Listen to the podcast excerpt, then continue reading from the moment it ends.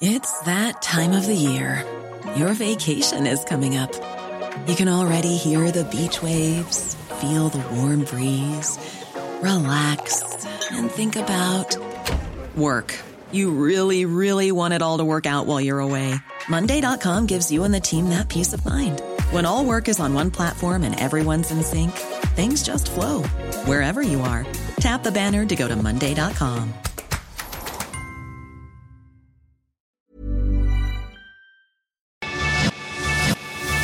lo cuento, te lo cuento. Tu dosis diaria de noticias. Muy buenos días y feliz viernes. Para que empieces tu día con toda la actitud, aquí te traemos tu dosis diaria de noticias. Así que vámonos con las notas. En una cumbre celebrada ayer en Bruselas, los líderes europeos aceptaron darle a Ucrania el estatus de candidato a ingresar a la Unión Europea. O sea que ya es parte de la Unión Europea. Para nada, pues aún faltan varios requisitos por cumplir que tienen que ver con Estado de Derecho, justicia, libertades y una economía fuerte, cuestiones que el país no podrá conseguir hasta que termine la guerra. De hecho, analistas calculan que el ingreso formal del país a Bruselas podría tomar una década o incluso más tiempo. Sin embargo, la movida es un golpe de ánimo para la resistencia ucraniana, además un mensaje claro de unidad frente a Vladimir Putin. Los que se murieron de FOMO fueron varios países de los Balcanes como Albania, Macedonia del Norte, Serbia y Montenegro, que llevan años en el proceso de candidatura a la Unión Europea y que ayer vieron como Ucrania y Moldavia los rebasó por la derecha, pues este último también recibió el estatus de candidato. Todo Ecuador está bajo protestas y esfuerzos gubernamentales por reprimirlas, mientras que se siguen reportando muertes, heridos, detenciones y desapariciones. Jamás Guillermo Lazo, presidente de Ecuador, se habría imaginado tener a todo el país en una mega protesta, que lleva 11 días, 4 muertos, 90 heridos y 87 detenidos, con la Confederación de Nacionalidades Indígenas del Ecuador pisándole los talones. Todo comenzó el 13 de junio, cuando las 53 organizaciones, 18 pueblos y 15 nacionalidades indígenas de esta organización saltaron de las políticas económicas del actual gobierno, anunciando un paro nacional que hasta la fecha tiene de cabeza al país y forzando al presidente anunciar un nuevo estado de excepción, que enfureció más a las multitudes que, como era de esperarse, no han dado su brazo a torcer. Así, mientras el país ya suma pérdidas de hasta 135 millones de dólares en varios sectores, las y los manifestantes le exigen a Lazo reducciones a los precios del combustible y a productos básicos, entre otras cosas. Hasta ahora nadie cede y con ello se han producido enfrentamientos en las calles que han dejado hasta víctimas mortales.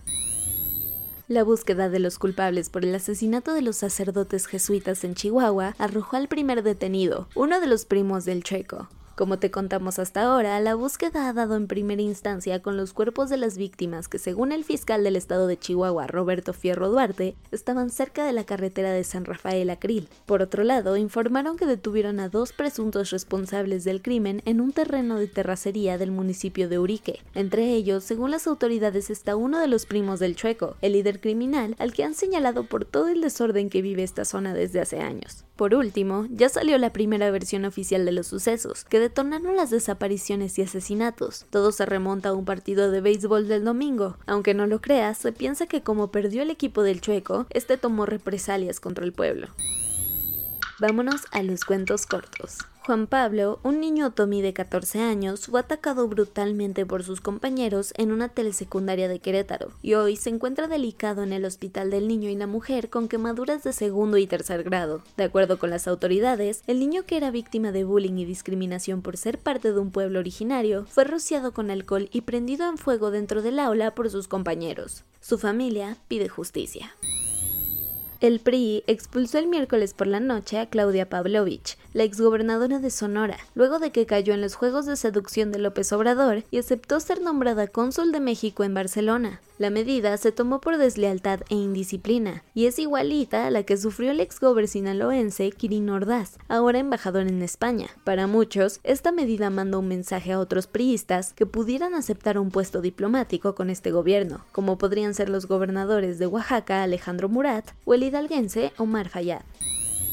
En este nuevo episodio de las patoaventuras de Hertz Manero, resulta que se filtraron nuevos audios en donde se le escucha amedrentando a Emilio Lozoya Thalman, padre del detenido Emilio Lozoya Austin, exdirector de Pemex. En los audios se escucha al fiscal aparentemente molesto con Lozoya papá porque promovieron un amparo contra las acusaciones que tiene su hijo encima, cuando al parecer habían pactado algo diferente, y hasta lo amenazó diciendo que no aceptará dobles lenguajes.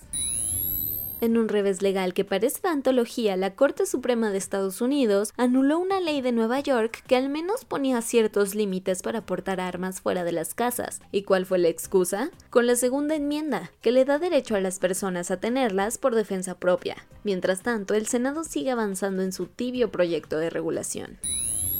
Mientras su gobierno está al borde del colapso, el ministro de Exteriores de Israel, Yair Lapid, viajó ayer a Ankara para limar asperezas con el gobierno turco. Lo que podría haber sido una reunión para la foto se convirtió en una conferencia donde ambos gobiernos informaron que las autoridades de Turquía lograron desarticular una red iraní que estaba planeando asesinar a un montón de israelíes en Estambul. En un intento por dignificar la vida de aquellas que perdieron la vida tras ser acusadas de brujería en Escocia, la legisladora Natalie Dunn presentó una iniciativa que propone crear indultos para que todas ellas sean reconocidas como víctimas de errores judiciales y dejen de ser recordadas como criminales de la época. Esto como reacción a la ola de peticiones civiles para que esto se materialice. Y eso fue todo por el día de hoy. Yo soy Ceci Centella y nos escuchamos el lunes. Bye.